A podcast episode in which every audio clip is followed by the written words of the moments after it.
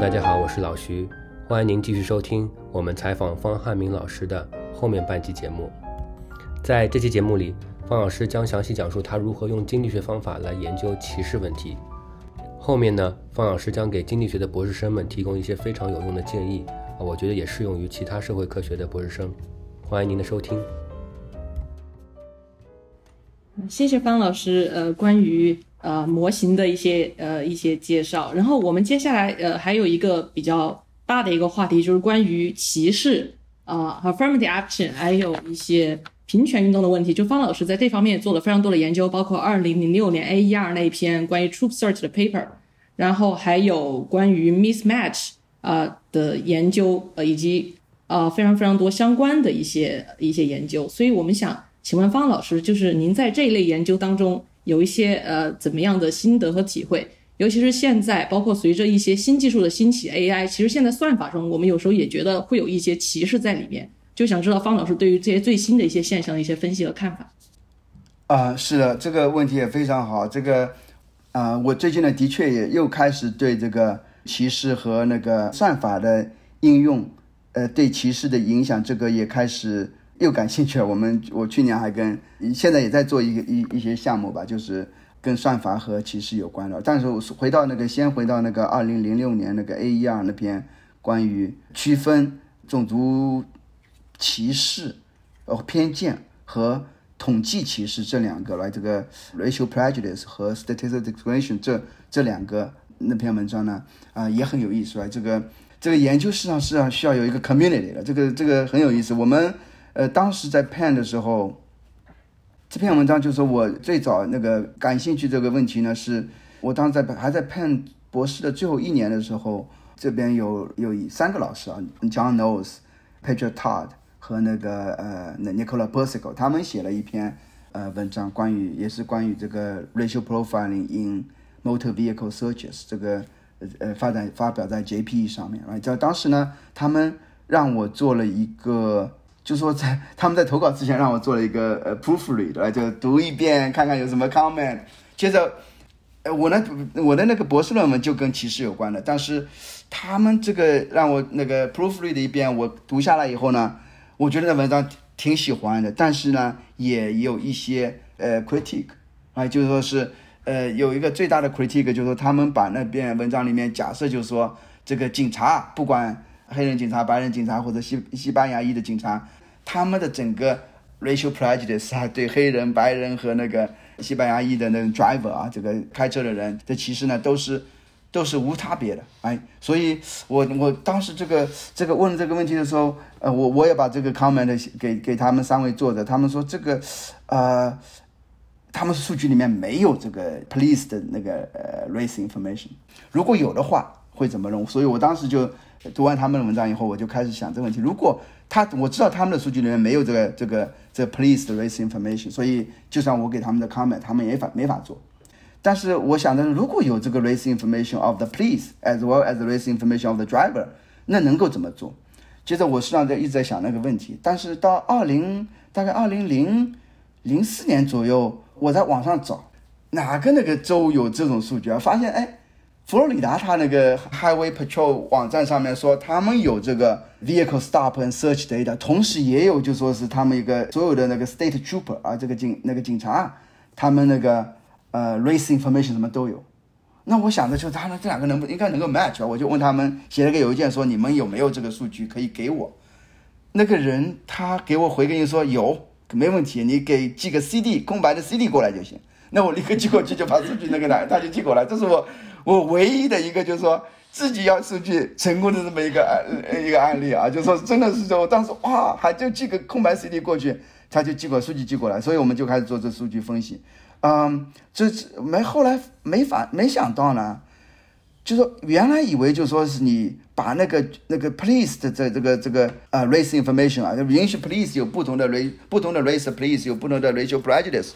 可能会啊 make it harder right to distinguish 这个 racial prejudice from 啊 statistical discrimination。没想到最后我们理论模型这个也是利用用利用一个模，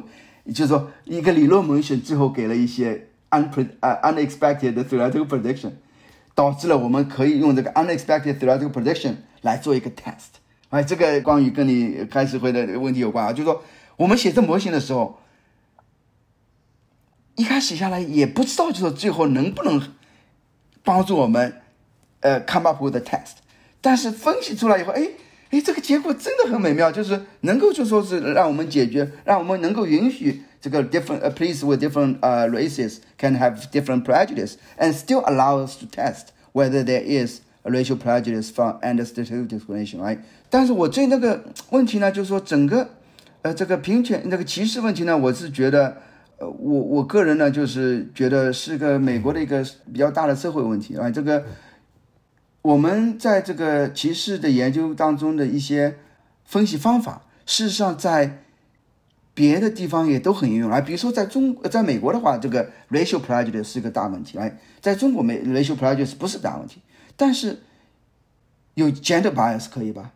还有有没有 female gender bias 也是个中国问题，哎，不光是美国问题，也是个中国问题，来啊，区域性的 bias，来这个你出呃籍贯 bias，啊，这个中国美国呃中国的 labor market 也是有这个问题，来啊，这个呃 group bias 实际上是可以多多方面的来，我所以我们这个呃呃研究方法嘛，事实上在中国也是有应用的，但我这个东西呢，还是主要是呃在美呃运用在美国，我是觉得。所有的关于歧视研究也好，关于那个 affirmative action 叫平权那个那个法案啊，那个也好来，我就觉得归根到底，这个有可能就会出叫平权法案，尤其是我是我是作为一个学者来说是这么考虑的，这个 policy goal 很好，right？You want to make sure that everyone is treated the same way，啊，you know you want to remedy the past discriminations，初衷都很好，初衷好的一个法案，并不代表。它最后执行结果也一样完美，right？所以我本人觉得 affirmative action 是有必要，但是 affirmative action the way it's implemented may not be uh perfect, may be improved, right？所以我做的 mismatch 那篇文章也好， 关于后来参与的这个呃哈佛大学与那个美籍亚裔学生的诉讼当中也好，哎，我们想说的是研究想说，let's evaluate affirmative action。用一个平常心来 evaluate affirmative action，不要带一个政治色彩，而不要说 affirmative action 就没没办法，也就不应该去去呃 take a closer look。来，我们作为一个实证研究的学者的角度，就是说 affirmative action has a good policy intention，but the way it's implemented may be improved，right？所以我们 mismatch 就想说什么呢没事呢就说你想帮助一个少数族裔的那种学生，让他们更加容易进入一个，比如说。好的学校来，比如说呃，疫情所在的 Stanford，来他们 law school 有 affirmative action，right，they make it right，呃呃，it's easier for minority students to join Stanford law school。其实当时呢，的确，呃，那文献里面有一个 UCLA 的 law school professor，呃，Rick Sanders，他们就用了那个 Stanford law school 的数据的分析，就说，哎，你这黑人学生进了 Stanford law school 以后，到底是不是对他们好啊？有好处吗？啊，这个是个问题啊，是这个问题啊，right? Getting into Stanford Law School is great, but if you cannot pass, right, by exam, right, uh, you may be better off going to a second tier law school, uh, which specializes in training the students, right, to pass by exam. By exam 就是那个那个那个律师资格考试，right? 所以他们就是想想说，就是说，哎， 他们的确在数据里面说，这个黑人进黑人学生去了 Stanford Law School 以后。他们这个五年以毕业五年以后通过这个律师资格考试的比那个比率啊，不如黑人去了这个 second tier law school 的呃黑人那个考通过那个律师资格考试的比率高，所以他们就说这些 there's mismatch. Affirmative action is bad for the minority student. Good intention, but actually hurt the minority student. 想说这个问题，但我们当时想着，那 affirmative action，谁说已经说是那个 by exam pass by exam？是学生黑人学生想进那个 Stanford Law School 的唯一目标呢，right？他们也许想着说，我去了 Stanford Law School，right？There is a better chance, higher chance for them to to clerk for Supreme Court justice，可能有更加 prestigious law firm，right？不，他们可能不满足于仅仅通过那个那个律师资格考试，right？所以真的就我们当时想做的一个 critique 就是说，那个 Rick Sander 他们有文章 assume passing the bar exam is the only goal of a student。going to law school. Now, that's assuming too much, right? Maybe the students may have other preferences, right? 所以我们就想说，从一个 review preference 角度来说，right？这个 giving the students admission into Stanford Law School in expands their choice set, right? in overall in general，我们的经济学经济学家就知道，就说 you have larger choices, right? If you are rational, you will be better off in utility sense, right? 所以就说什么情况下面 having a larger choice 可能会 make you worse off 呢？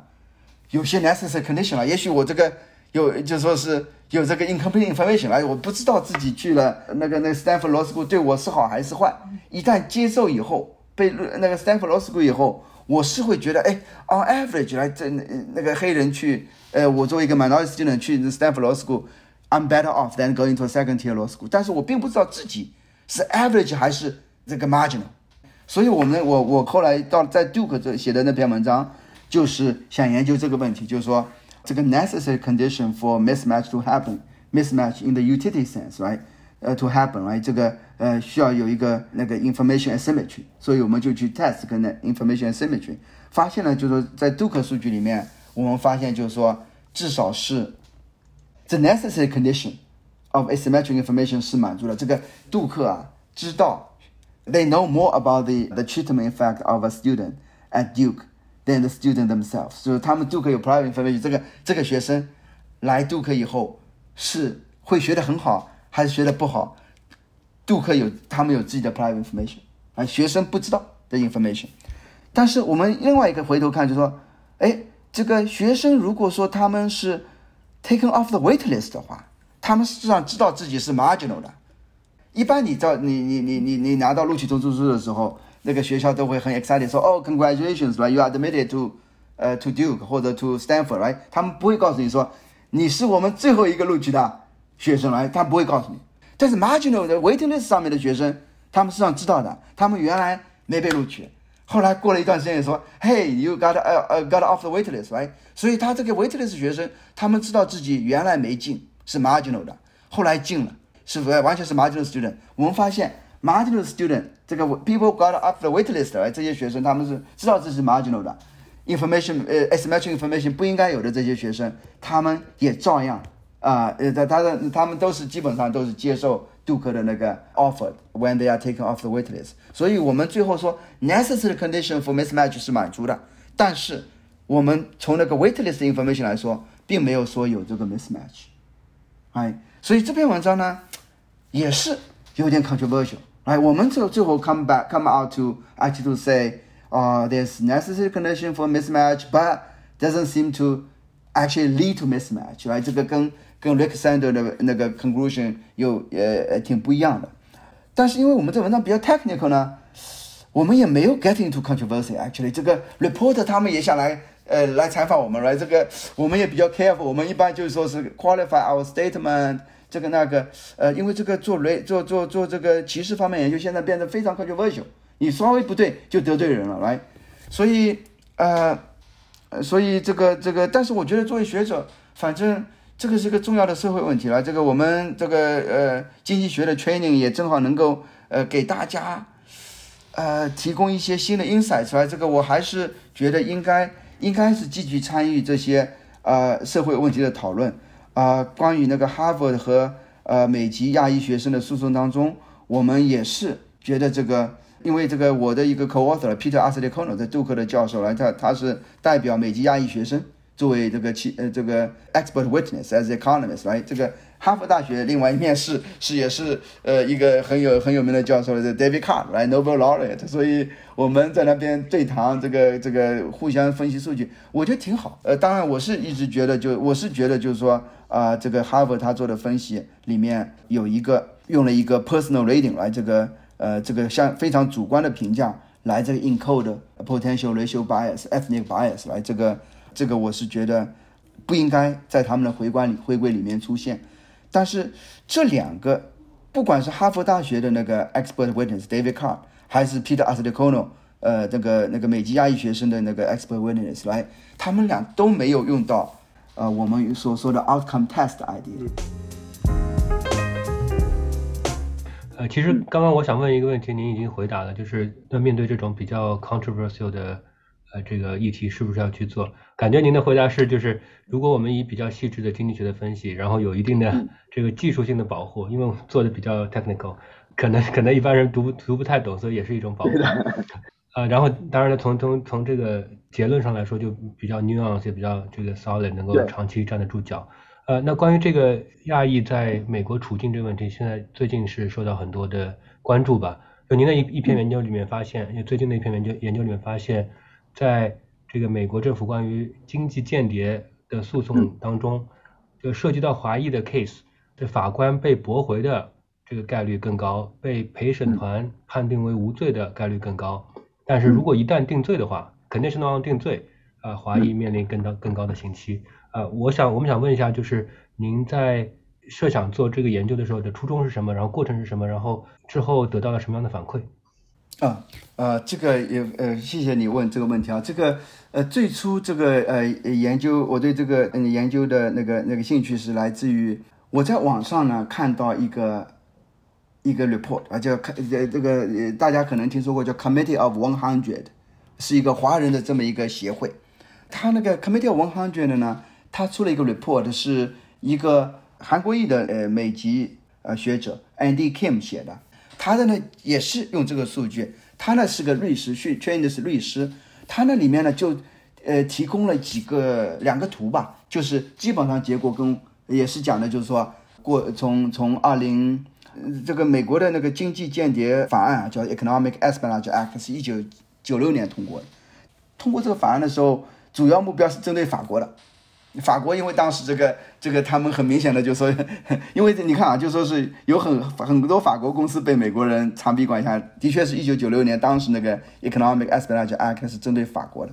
所以一九九六年到年到一直到二零零八年啊，呃，这个华华裔的名字的那个被那个 Economic Espionage Act 那里面的两两个法法两个那个呃条款呃起诉的呢，占的比例很呃不多，大概百分之二十不到二十不到点啊。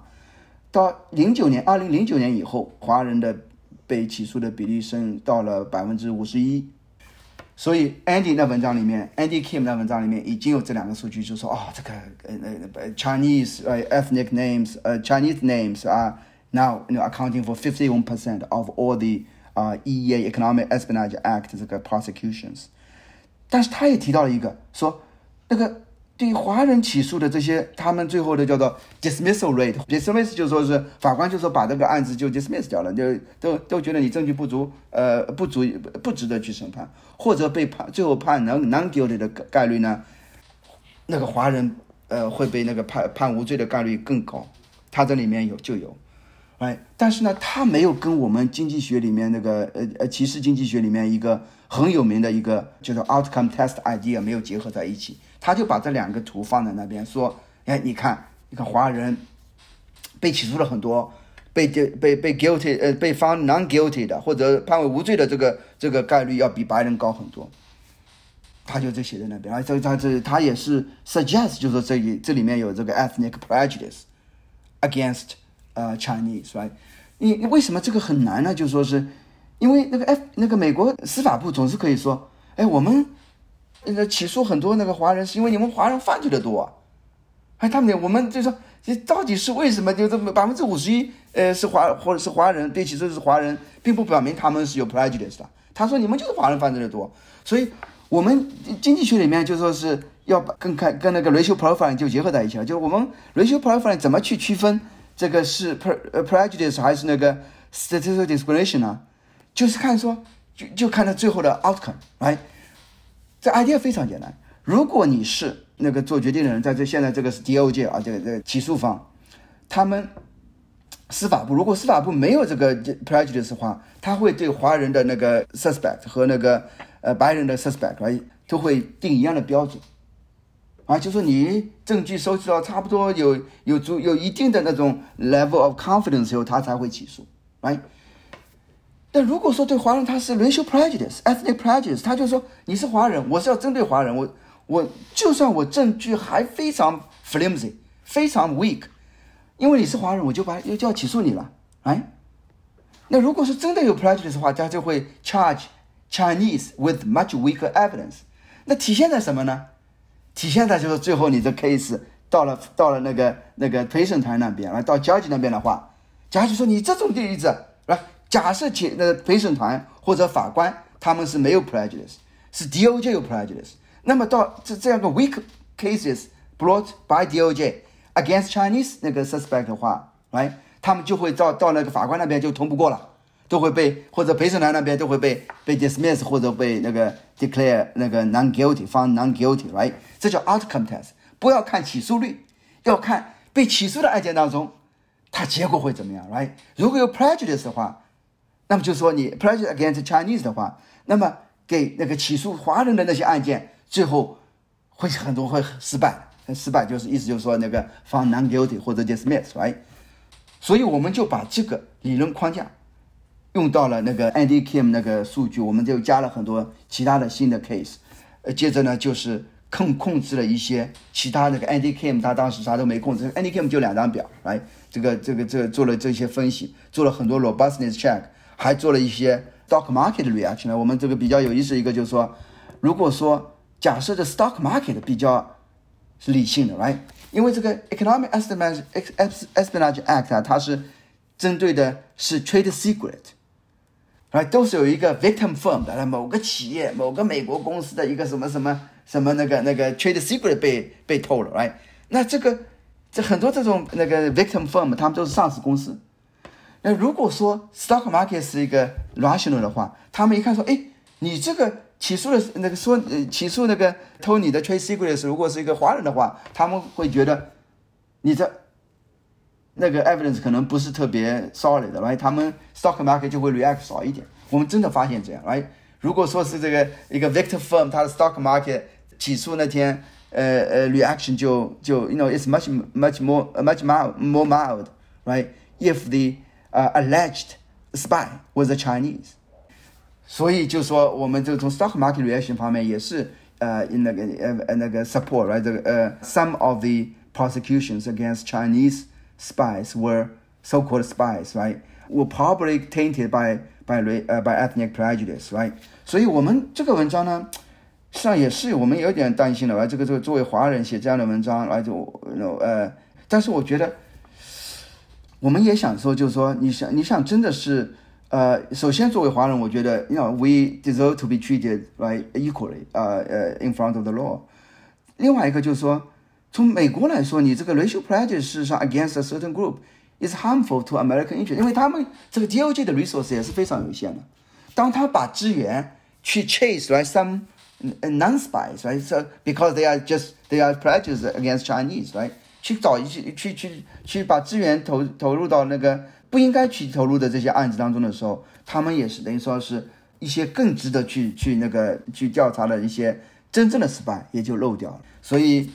这个有什么反馈呢？就实际上是也是有很多，有的时候我也不愿意接受这些邀请，因为很多地方叫要邀请我谈一谈这个案子啊，这呃这这个研究啊，我会跟他们分享一些这个这个主要的结果啊，就说是还是希望能够把那个背后的那个那个 test 这个这个检验的。呃，背后的理论啊什么的讲一讲了，这个有的时候也真的是需要啊，用那个 technical 的 details 来 protect yourself 来这个呃，因为这个这太容易呃，太容易被有一些那个 reporter 来就用一个标题来 summarize 来 very subtle findings 是吧？我们最后这些研究最后都不是 smoking gun，都是 statistical evidence，right？包括那个美籍亚裔学生诉和哈佛这个诉讼。最后，statistical evidence 在美国的法律法庭呢，statistical evidence 是可以接受的。我听说这个，反正我们的那个那个那篇文章，这个 Stanford 那那个一心你在的那个呃 Scott 和那个洪斌老师他们那个中心也写了一个 policy brief，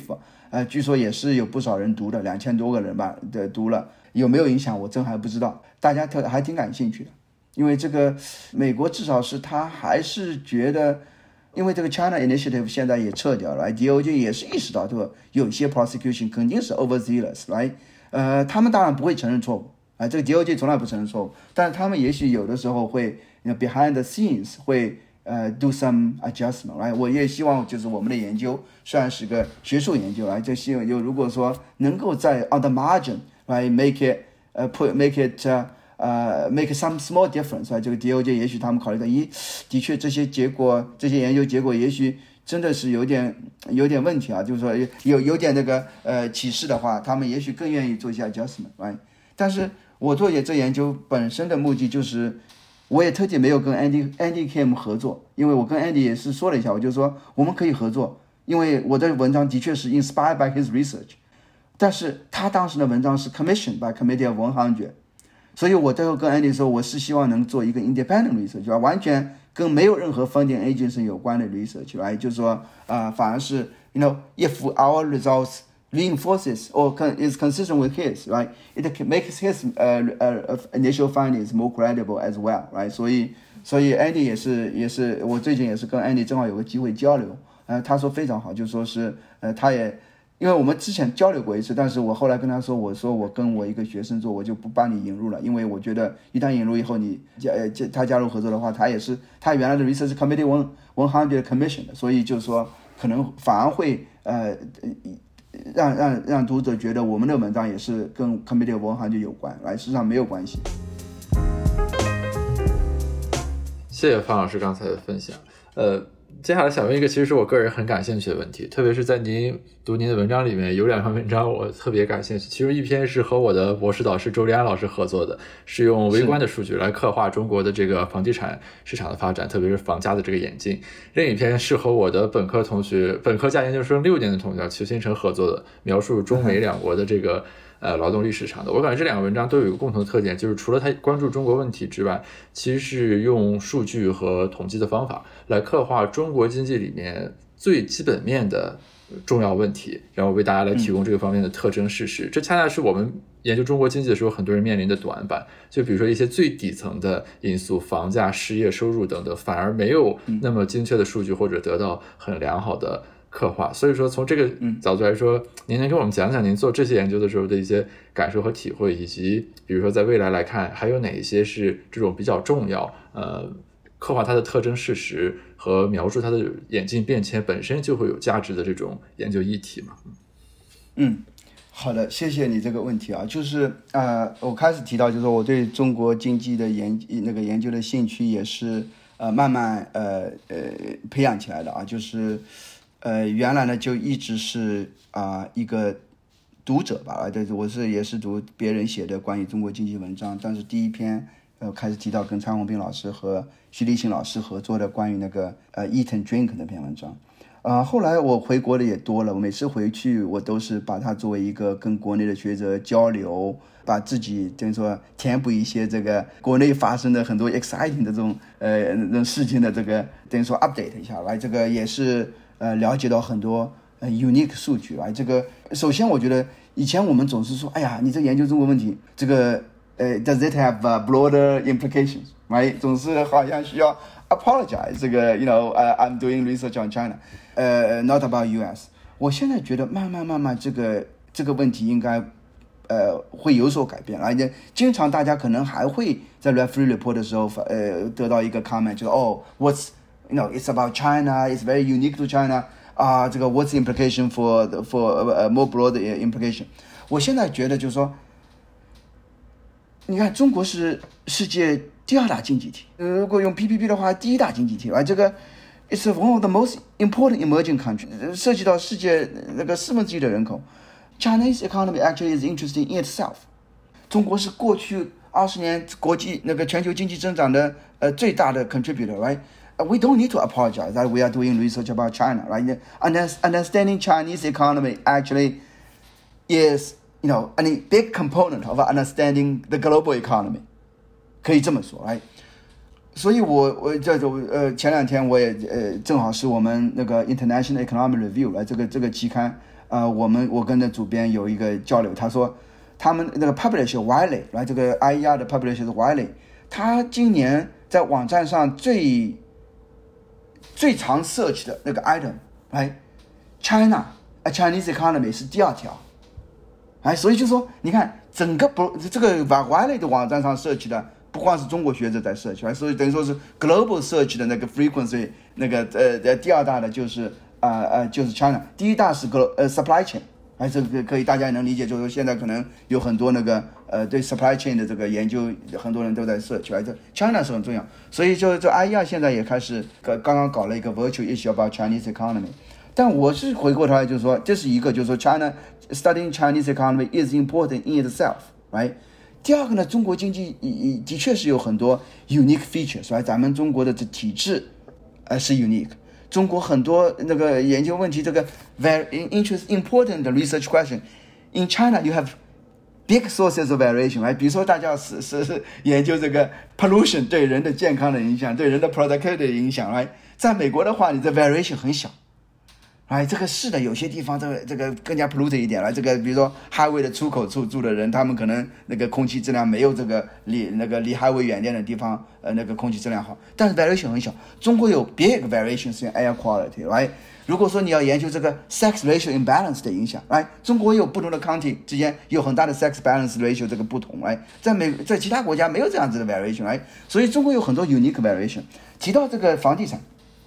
房价指数，来。在美国的话，这个这个呃，这个叫呃 quality constant 这个呃呃 housing price index 最著名的就是 Case Shiller Index，来，这个谢勒还拿了诺贝尔奖来，这个就说是用那个 repeated sales 来同一个房子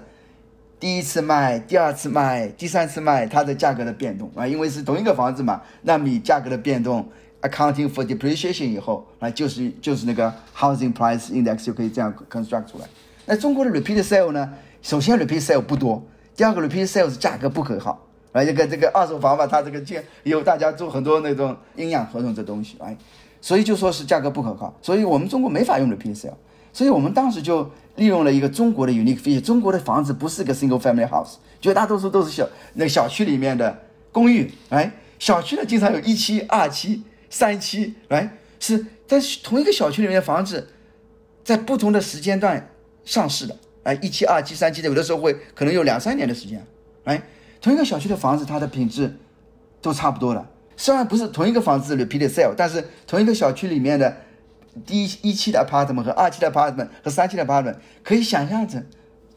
可以 very analogous to repeat sales，right？所以我们就用这个中国的 unique features，呃，这个不光是中国了，你像新加坡也好，这个 emerging country 绝大多数的老师，哎，绝绝大多数的那个那个那个那个 housing market。啊，像中国一样，是是主要是呃那个 housing project，right？所以我们就用这个来做扣价扣呃刻画了一个呃中国的房价指数，跟国家统计局的方法呢有很不一样。呃，国家统计局是按照那个那个每个每个月的这个平均售价，平均售价的话有一个问题就是说你这个像北京它的早期的那房子平均售那个那个那个住房啊还离市中心挺近的。啊，慢慢到三环、四环、五环越走越远。哎，这个平均售价的话是没有考虑到这个房子卖的市场，呃，不同时期卖的房子的品质，呃，那地段什么都不一样。来，可以做些调整，但是你可以把，呃，肯定可以把我们想，呃，把我们做的那个，我跟周礼安老师和和那个熊伟老师和顾全林，呃，一起做的那个指数呢，想象成是一个，呃，这个 quality control。啊，这个 housing price index 来，这个呃，还有另外一个问题，那个你你说你提到了，我跟那个呃裘新成呃同学呃，他是在 pen pen 读博士的一个那那博士生啊，做的关于中国劳动力市场、中美劳动力市场比较那篇文章，这个呢也很有意思。这个初中这个文章的 motivation 实际上是呃完全不同的一个问题。这 motivation 实际上来自于一个关于中国的养老保险。那个那个改革的这个这个这个这个这个问题啊，有有关的啊，这个大家国内提这个提高退休年龄啊，已经提很久了。中国的退休年龄嘛，大家都知道，呃，那个蓝领的女性五十，呃，白领的女性五十五，啊，男的是六十，都相对国际来说都很很年纪年纪年纪很轻了，所以。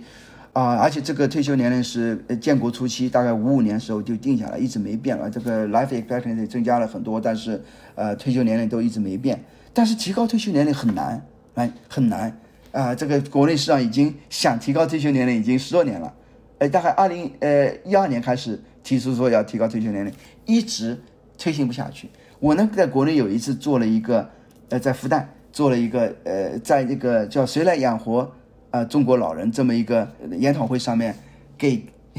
就就说是介绍一下国内外的不同的退休年龄，就讲了一个，就说你看中国的国退休年龄实在太年轻了，应该可以提高退休年龄。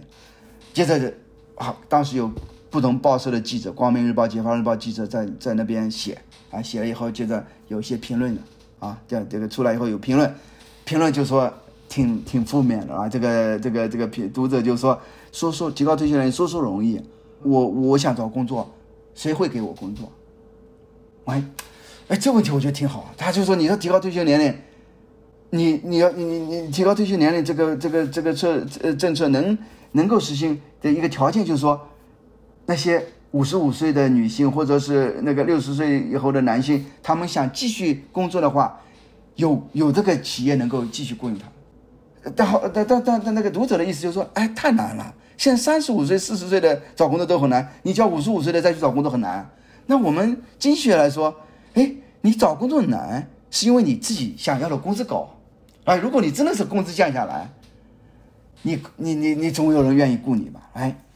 那这为什么？就是接着我们就就是上我跟那个上财的一个张张毅老师在做的一个研究，说就想研究为什么中国老人年纪大的人他们找工作那么难？原因是因为他们的工资预期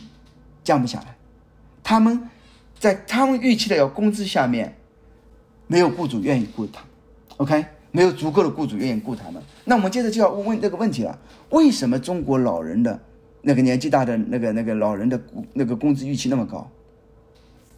接着我们就想说，中国年轻人的 productivity 上升太快了。来，这个我们知道那篇文章叫《Growing Pains》成长的烦恼的这篇文章，这个跟张毅老师那篇文章是《Growing Pains》，因为中国的这个抠活图抠活的是每每这个这个年轻人的 productivity 增加太高，他们年轻人的工资也涨得很快。老年人他们的 productivity 没有增长那么那么快，但是他们呢有一个 fairness concern，就觉得，哎，年轻人工资涨，我们也想涨一点。虽然他们的 productivity 没增长呢，他们想也想工资跟着年轻人一样涨，但是那企业呢不愿意给老老年人呃呃涨工资，所以就出现了这个老年人找工作难这个问题。所以这里面我们就需要有一个就是说，呃，需要有一个就说是 empirically 去去描述，就是说。中国年轻人的 productivity 增加到底有多快？怎么样去说中国年轻人的这那个年 productivity 增加很快呢？我们就跟我就跟陈修邱邱英成啊一起做这个研究，就是说把中国的从这个劳动力数据、劳动力那个市场的数据呢去刻画，就是说中国过去三十五年这个劳动力市场的变动化里面有多少是 productivity 的啊，在毕业的时候来这个 productivity 增增长，有多少是因为工资？这个 skill price of 呃 of human capital 在增长，有多少是这个 human capital accumulation because of experience，哎，所以我我们这我们我们发现的确是中国和美国之间差别很大。中国 year to year cohort to cohort productivity，呃就就一九九零一一一九呃二零二零年的那个本科毕业生，比起二零一九年的这个本科毕业生，他这个 productivity 增加大概在百分之一点六左右，哎，美国的话基本上是零，没有增加，来。所以就说我们发现，就是说在回到把这个一点六百分之一点六的那个那个增加增长率放到那个跟张毅老师那篇文章里面，就会发现最优的退休年龄是很低的，是就是五十五岁左右。，right？，如果中国增长慢慢慢下来，哎，反而这个这个退休率呃那个那退休年龄可以提高了，这个是 paradoxical 来，所以现在中国经济增长慢慢慢下来了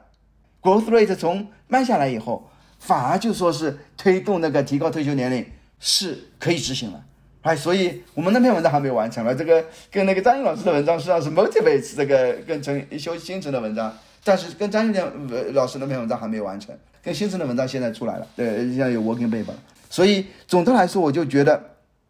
呃，中国有很多有意思的问题，我觉得中大家实际上国际上对中国经济的各个方面关都很挺关注的，我们我觉得我们做些。那种描述性的研那个研究也好，呃，做些基本的那种那种呃 data construction 也好，来都能够带动更多的人来研究中国经济，哎，所以我们有一件事情就是说，这个 housing price index，哎我们呃弄好以后，谁想要，我们就就就就就免就提供给给给学者啊，希望他们能够做个更更多的关于房地产的研究呀，所以我这个问题我就可能回答到这里了。我插句广告，就是一个是刚刚。方老师和周良老师还有徐文老师、顾元林老师那篇研究，他们的数据是公开的，所以如果研究房地产市场的同学，应该可以去用那个房价的指数。另外就是方老师和齐云成合作的那篇文章，呃，不带任何吹捧的色彩，说那个文章的图真的非常漂亮，就是文贤歌而知雅意那种感觉。我因为我听方老师讲过一次，齐云成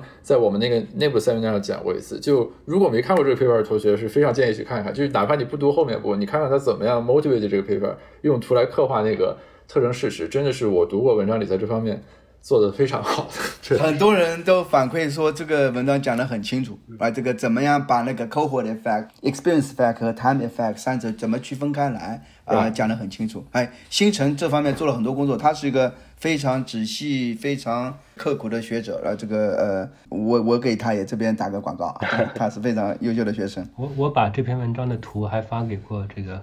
我们做基金经理的同学，他是的们特是的特别喜欢，对他们来说很他们很重要。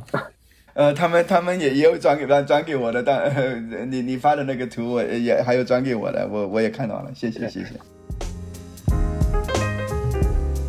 呃，谢谢方老师的分享，呃，收获非常大。然后我现在就站在就是一个博士生或者是其他年轻学者的角度问两个方面的问题，一就是关于 training，、二就是关于选题。这两个问题，我相信年轻学者都非常的感兴趣。评论区也有观众提到这两个问题。呃，我先说 training 吧，就是如果比如说我们想做一些 structural model，我们也知道需要理论，也需要计量，然后也需要大量的 coding。像 Michael King 教授就提过，有时候 debug 都三个月过去了，然后对，所以我们想知道方老师，您觉得年轻学者需要具备哪些 training 或者 portfolio，就是一个 toolkit 是比较好的，对于以后的研究可以走得比较远？这是第一个问题。第二个问题就是说选题，就是现在博士生肯定都非常关注这个问题，怎样选到好的题目呢？如果题目有时候太大或者 too ambitious，就是我们会面临一个 tractability 的问题。但是如果选的太小了，似乎我们也觉得意义不是很大。所以我们怎样去把握一个 tractability 和 feasibility 这样一个 trade off？想听一对方老师对于年轻学者以及怎样更好的走一条学术道路有什么建议？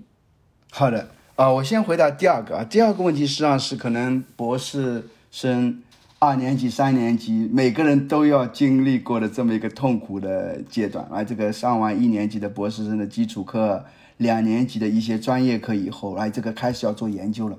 怎么办？啊，这个呃。也我们经常会出现，就是说这样的问题，就是学生有些我们博士生他在国内读过硕士的，哎，原来在来判读博士之前，他们觉得自己是怎知道怎么做研究的，读了两年以后觉得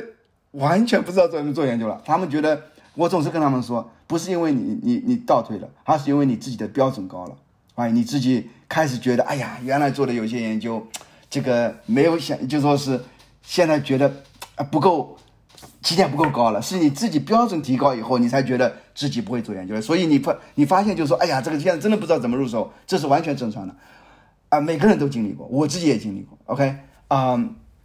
很多我知道的现在做的很成功的老师，他们跟我私下交流的时候都说，曾经经历过，如果再找不到一个题目，就准备去业界的这样这样子这样子的一一个一个一个痛苦阶段，right？那怎么做？这选什么题呢？你开始提的也是非常普及的这个问题了。你选题目呢，就是说，如果太简单了，你这个东西一眼就能看出答案。啊，做理论的话，你说，哎呀，这个结果都已经基本上都都能看到了，那这个题目就不值得做。哎，啊、你如果说那个题目又太大，一点都没有一个就是说能够。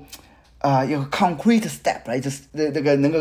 一点都想不出，就是个很大很难很很虚的问题的话，那你又不够扎实，还不够实在，来不够 concrete，来，所以最好的研究问题就是说，呃，是那种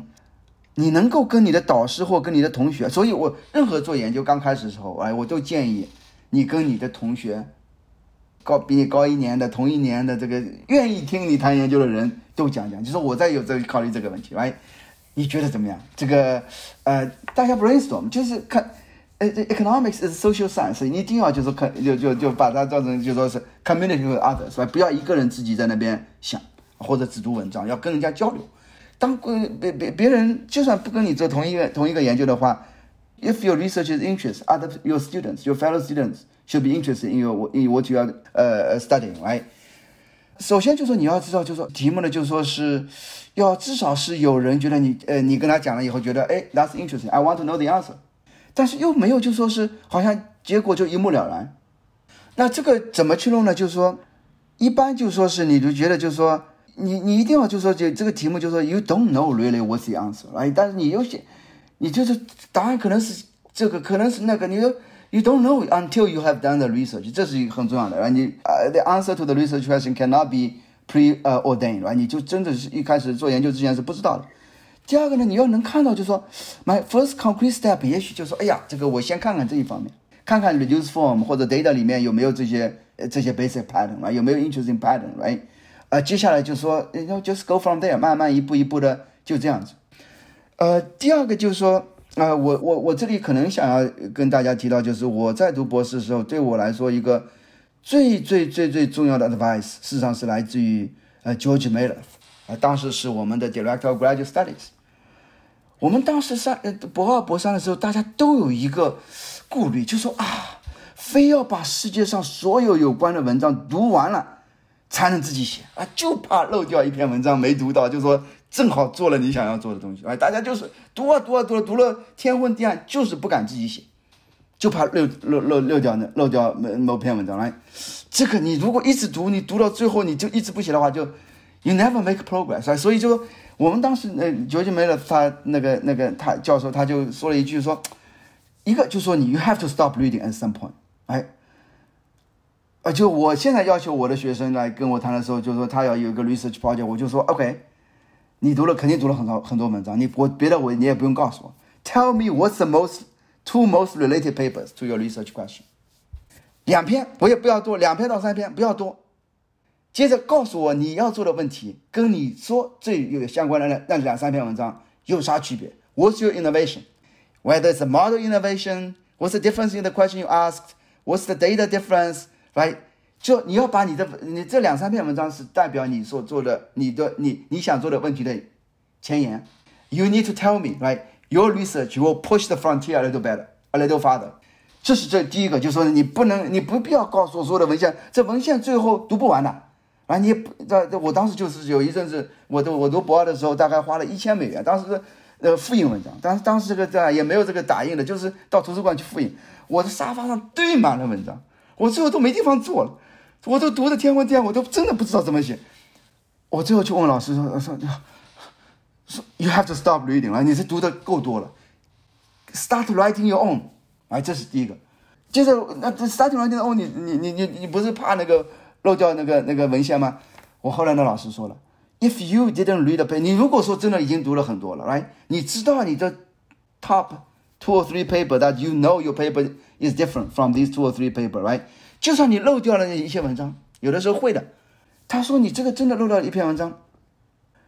你如果说没看到文章，你真的你的 research 真的是跟那文章是 independent 的话，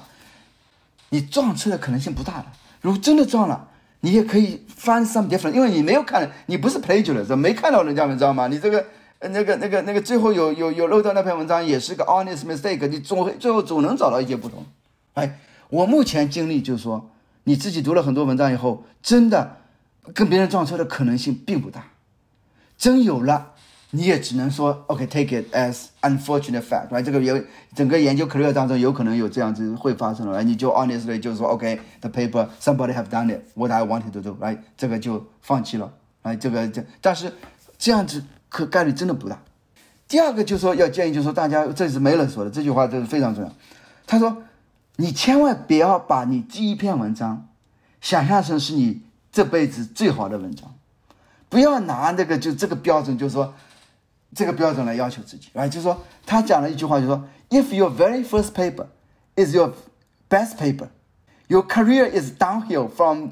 this point on. That's quite depressing. 他说了这么一句话，我听了以后，我觉得太受鼓舞了。他的意思说，你第一篇文章就是应该差不多一般这样子的，这样才以后有上升空间嘛。你一旦是第一篇文章是你最好的文章，那你以后不是最后一直走下坡路嘛？来。哎呀，那句话太鼓舞人心了，所以我就一听了那句话以后，我就开始觉得，哎呀，不管了，我也不读了，真的就不读再多的文章了。我已经读了，花了一千美元这个复印费，我就开始写第一篇文章，写了写了洋洋洒洒写了五六十页，呃，最后也没发出来啊。这个文章就是我的 third year paper，但是从那个文章，这篇文章最后就说我出现的问题就是我的文章实际上是有个 nice idea，third year paper，nice idea，但是。是 build on 一个呃两年当年的一个 john paper，Steve Tadalis John Mark paper，哎，Tadalis 他自己写了一个跟我那个文章 idea 挺接近的，我当时不知道，但他做的比我好，他的 execute 比我好，我后来跟他也交流了，来，他看了我的文章以后，我估计他我有文章也投了一次，他估计是一个 referee，他也说一些那个 encourage 的话，但是呢，我是觉得他看了他的后来他的后那篇文章后来发在 JPE 上面，我觉得他做的比我好。idea 有点相似，或这一个 name trading market 这么一个文章。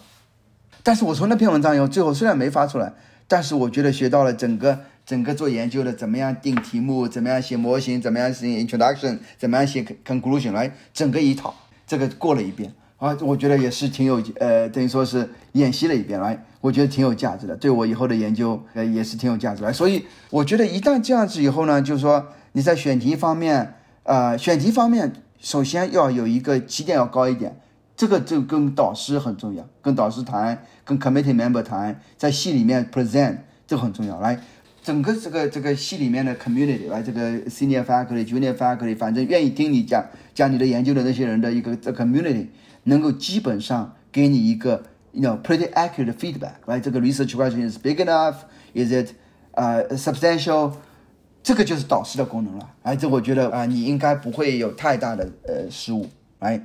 回到你第一个问题，就是说人力资本投资啊，这个到到到底去要要做哪些训练？那这个这个计量呃计量课和很多做实证研究的学生都会去上计量课啊，但是上理论课的，我觉得不是所有的学生都觉得，他们觉得可能做实证我就不上理论了。我觉得这个是 mistake。事实上就是说，首先就是说大家不要太早的定方向。我这我我我打个比方，就比如说是。那个我开始做那个奥巴马那个医改那篇文章，里面用到的是一个 b u r d e t t 模成成一九九二年的 IER 那篇文章的模型。我当时在读博士的时候上了无数的课，这个 Burdett 是呃社区理论方面的专家，他当时呃教那个 Search Theory，哎，这个 Labor Market Search 这个课，我上过他的课，他当时九二年的那篇文章就在他的那个课上讲。我当讲了听了他的课以后，那么多年我也没有做社区模型，没用到。但是，一旦到那个要要研研究奥巴的一改的时候，我那篇文章立刻就就在我我的脑子里面出现了。我们需要有一个模型，我说了，能够解释那个 labor market 现在所有的继承的这个 pre Obama care 那里面的 labor market 那些 basic facts。我立刻就想到波特波特的模型这篇文章可以。我就我们就立刻就说，我告那 OK 做这这个研究的时候，立刻就呃就说哦，波特的模型这个 extension of 波特的模型会是我们的理论呃。呃，那个理论模型，所以当时上了很多，听了很多那个不同领域的课，去听讲座呢，也是大家有些呃有些同学他们可能觉得，哎，我只去听跟我的研究直接相关的那那个领域的那研究来，我也没那么多时间去听所有的研究。呃，我觉得大家兴趣广一点来，如果说你是做 empirical micro 的，去听所有的。religiously，我要求我的学生就是说，religiously attending all the empirical micro seminars，来，不管是那文章是跟你的现在做的研究相相关还是不相关，因为这是一个，首先是对来这个来做演讲的这些那种 speaker 的一个尊重，来，像你这人家跑到你班来做，你没几个人来听，这算什么呀？因为 everyone should contribute to the intellectual environment of the department，right？，第二个就是说。You learn to think along the speaker。每一篇文章你听的时候，你都在思考。你要训练，就是说是自己在那个听 seminar 的时候，跟着 seminar，呃，那 speaker 的思路去理解这篇文章，去同时啊，在这个听的时候想各种各样的问题。来，有的时候有些问题就说，哎呀，这个为为什么这个作者会这么做？来，会有什么其他的有没有问题没有？来，就可以可以可以，呃，等你博三博士的时候就开始需要 feel comfortable。asking raising your hand, ask questions, right? 因为你最后上 job market 的时候，right? The 呃呃 your future employers are looking for colleagues, right? They want the colleagues that can contribute to the intellectual environment of their department, right? 包括 train 学生，包括让 seminar 那个在 seminar 的这个上面积极提问，right? Ask useful questions, make good comments to the visitors, right? 呃，这些东西，这些这些 skill 在你博士期间 就要慢慢训练的，right？所以你博二的时候去听那种 seminar，可能听个懂个百分之十十五，来前五分钟、前十五分钟，那 motivation 能听懂，接着就听不懂了，没关系，坚持下来，到博三的时候可能听懂百分之四十了，到博四、博五的时候，你是 among the seniors in the department，right？You actually should be able to understand most of the seminars。